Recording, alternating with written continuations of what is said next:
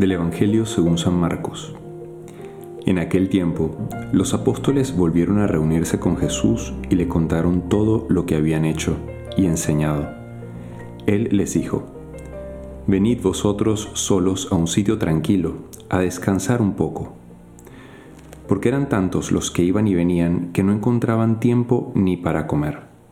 Se fueron en barca a un sitio tranquilo y apartado. Muchos los vieron marcharse y los reconocieron. Entonces, de todas las aldeas fueron corriendo por tierra a aquel sitio, y se les adelantaron. Al desembarcar, Jesús vio una multitud y le dio lástima de ellos, porque andaban como ovejas sin pastor, y se puso a enseñarles con calma. Seguramente les habrá sucedido alguna vez que tienen algún plan para salir, no sé, irse a la playa, irse a pasear, este, a un parque, no sé. Y mm, de pronto llega alguna visita inesperada de un familiar a la casa y ustedes no saben cómo decirle que tienen que salir. Digo, hay gente muy directa que se los dice, miren, ¿saben qué? Vamos a salir, teníamos planeado esto, nos disculpan, pero... Em, y bueno, quizás hay situaciones en las que la otra persona lo entiende y pero hay circunstancias en, la que, en las que quizá yo tenía mi plan y hay alguien que entra en mi vida, ¿no? O, se aparece en, algún momento determinado, no solamente porque me quería visitar, sino porque está necesitado de mi ayuda. O sea, alguien que, que me pide algún tipo de ayuda.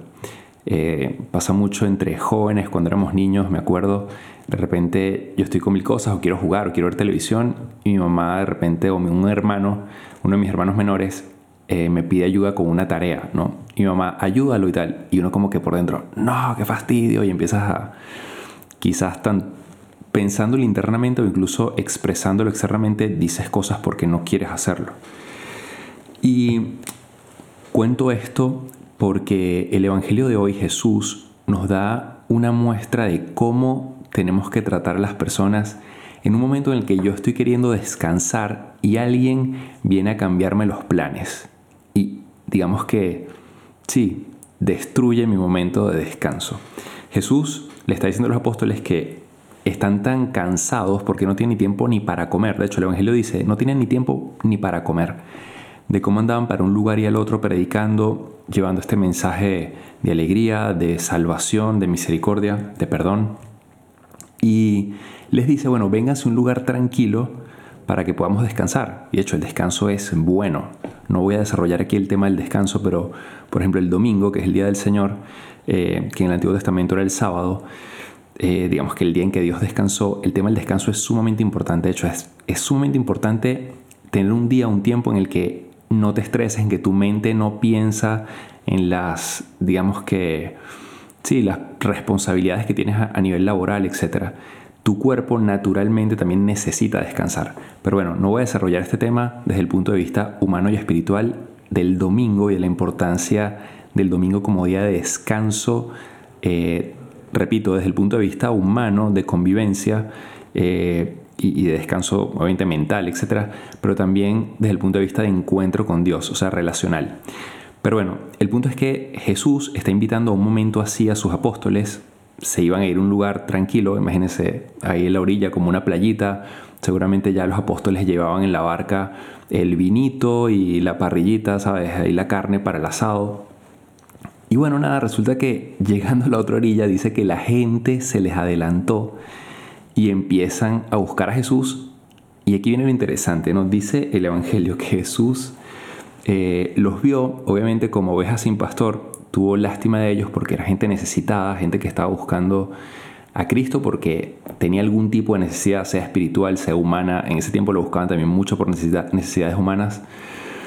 Em, y Jesús, en vez de decirle, bueno, miren, yo en realidad, discúlpenme, pero yo ya tenía planeado aquí mi parrillita con mi gente, mi asado, este, en la playita, a la orilla del mar, o sea, no me fastidien. Jesús no les dice eso. Jesús dice aquí que Jesús se puso a enseñarles con calma.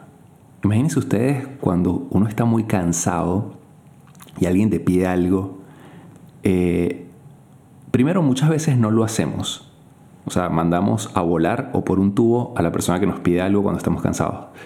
Luego, segundo nivel, si lo hacemos, muchas veces lo hacemos como quien dice a regañadientes, ¿no? Como que bueno, que, ok, qué fastidio. O sea, tenía otra cosa que hacer, pero bueno, ni modo, tú siempre fastidiándome en este momento. Y bueno, estás ahí como que intentando, bueno, rápido, rápido, ¿sabes qué? Ajá, ¿qué es lo que quieres? Eh, ok, sí, esto y esto. Jesús, bueno, el Evangelio dice que Jesús enseñaba con calma. Me imagino yo en una situación así que quería ver, no sé, un partido de fútbol o quería descansar o hacer algo cuando era pequeño, eh, bueno, joven, no sé, adolescente, y un hermano más pequeño me pedía la tarea, me imagino cómo quizás lo hubiese enseñado yo. Eh, bueno, tú, qué fastidio y tal, bueno, dale eso rápido. Este, y aquí la pregunta para nosotros y la meditación de hoy es, eh, ¿cómo actúo yo con personas que necesitan de mí? Me piden ayudas en determinados momentos y a veces me cambian los planes. ¿Estoy dispuesto yo a cambiar mi plan por amar a una persona que necesita mi tiempo, mis energías? Para terminar esta meditación les hago una reflexión de algo que leí en estos días y es sobre el miedo a la muerte. Resulta que Adán y Eva eh, obviamente Dios les ha dicho que podían hacer todo lo que quisieran menos comer de un árbol, ¿no? Eh, ¿Y qué pasa? Que en el fondo todos tenemos un temor a la muerte. Eh, este, digamos que ellos sabían que si comían de ese árbol podían morir, pero bueno, empiezan a entrar en diálogo con el demonio, empieza la tentación y lo que desata, digamos, eh, el pecado es cuando el demonio digamos que ágil, eh, inteligentemente les dice, no vale, tranquilo, no se preocupen, no morirán, no van a morir. Entonces como que bueno, ah, si no voy a morir, entonces voy a hacer lo que me da la gana, ¿no? Digamos que aquí interiormente hay un cambio este, en la mujer, en, Eva, en Adán, y nada, se creen en el centro del mundo, se apoderan de todo como propio, usándolo a su conveniencia. Eh, y claro, empiezan de alguna forma a no confiar en las promesas de Dios, no confiar en, las promesas de vida eterna. Y esto nos puede pasar también a nosotros, o sea, le tenemos miedo a la muerte y quizás en esta vida todavía, a pesar de que conocemos a Cristo, en el fondo le tenemos miedo a la muerte porque no confiamos en las promesas que Dios nos ha hecho sobre la vida eterna. Y una señal de esto, más en la vida real, es el miedo incluso a vivir. O sea, si uno se analiza interiormente, a veces podemos tener miedo a vivir, porque ¿qué es vivir? Vivir es relación, es amar.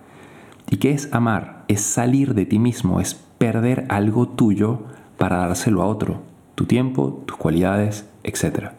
Entonces puede ser que en el fondo mi miedo de salir de mí mismo, de creer que estoy perdiendo algo por el otro, es miedo a amar y es miedo a vivir. Y si tengo miedo a vivir, no soy plenamente libre. Y generalmente si tengo miedo a, digamos que a morir a mí mismo aquí en esta vida, digamos, en el día a día del amor, también tengo miedo a morir. Entonces esto quiere decir en el fondo, y perdonen como que este juego de palabras, pero en el fondo es que no confiamos en Dios. Si yo confiara en Dios plenamente, yo sabría que ese tiempo que le doy al otro me va, me va a hacer muchísimo mejor persona, me va a llenar mucho más, que Dios me va a bendecir, porque Dios lo que quiere es que yo ame. Entonces vivo en libertad y doy mi tiempo tranquilamente y enseño con calma al otro, como Jesús enseñó con calma cuando le cambiaron su plan de descanso. Em, y, y lo mismo de cara a la vida eterna. Si yo realmente confío en las promesas de Dios, obviamente que no le tengo ningún miedo a la muerte. Ah, que bueno, que mañana eh, me van a martirizar porque soy cristiano y vivo en un país árabe musulmán. Eh, bueno, obviamente de repente cuando te lo dicen como que medio te asusta un poquito porque somos humanos, pero en el fondo rápido como que enseguida, bueno, es que voy a morir como muchos mártires, no me importa porque yo sé que voy a resucitar. Entonces esto es una cuestión de momento y resucito.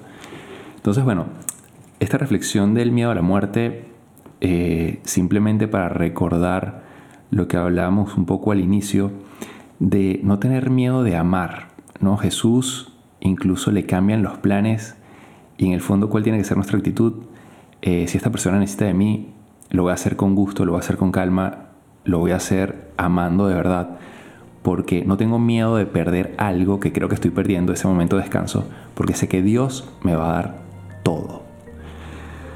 Espero que esta meditación les ayude eh, también a prepararnos a la cuaresma, donde es un buen momento para darnos a los demás, sabiendo que Dios, como dije antes, nos da muchísimo más, nos da todo.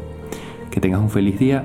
Te el Padre Jesús Rodríguez y nos puedes seguir a nuestras cuentas de qué haría Jesús y mi cuenta personal Padre Jesús LC.